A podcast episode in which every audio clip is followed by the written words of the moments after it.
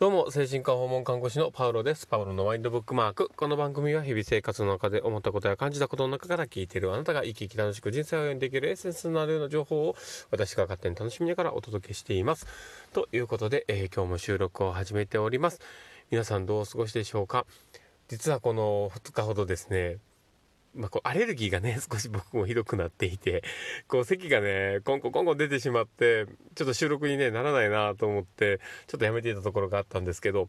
いやでもねその間にいろんなことがありまして、ね、今日はもうねその思いをちょっと話をしたいなと思ったりはするんですけど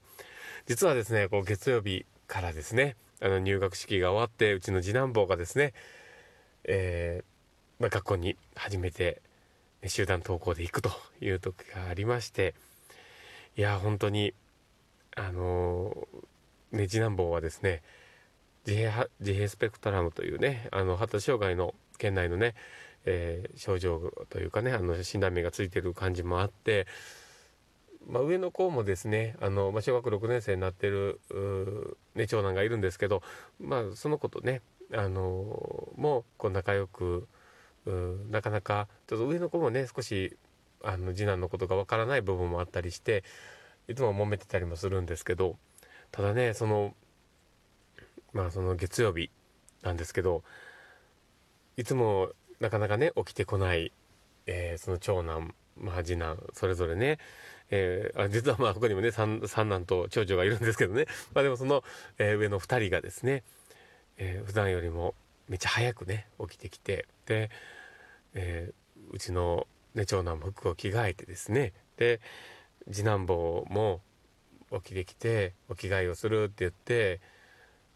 あんだけ入学式の嫌が時にね嫌がってた制服を着てですね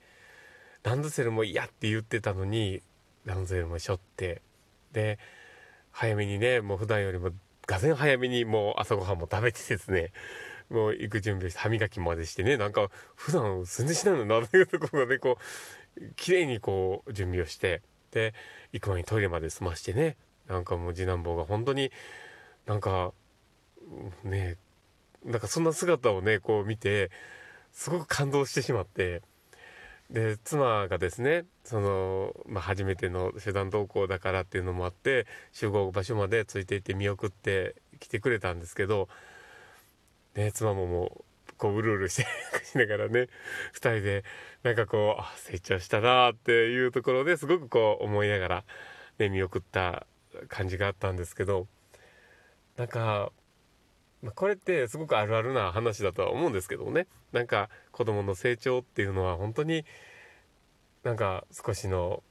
ねあのめなんかねこうま瞬く間にというか本当にねあっという間に成長していくものなのかなっていうところも思ってね。で今日の朝なんかねあのその長男もねその次男坊と仲があまり良くないっていうとこもねあるんですけどただ長男もねそその空き時間に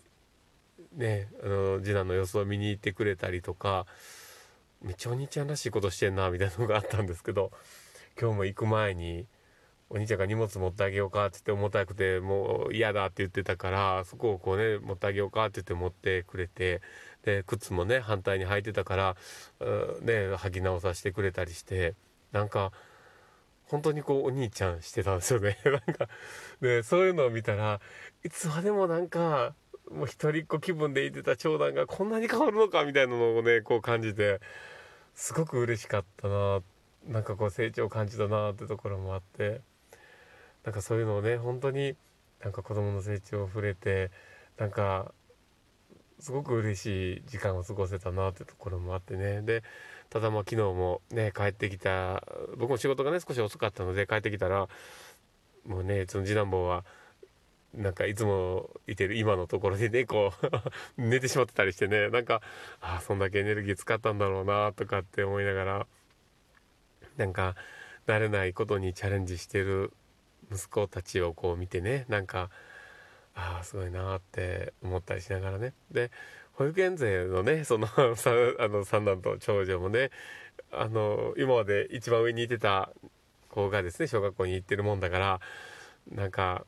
どこかねちょっとこう寂しそうな感じもありながらいつもこうねあの次男次男の名前を呼びながらねどこ行ったの？とかって言ったりはするんですけどね。なんかそういうね姿をこう見ててなんかあこういうふうに人との出会いとか別れとかそういうとこを繰り返してやっていくんだろうなと思ったりして。でなんかあのね人間対人間の看護っていうところので確か、えー、どこにもなんか人と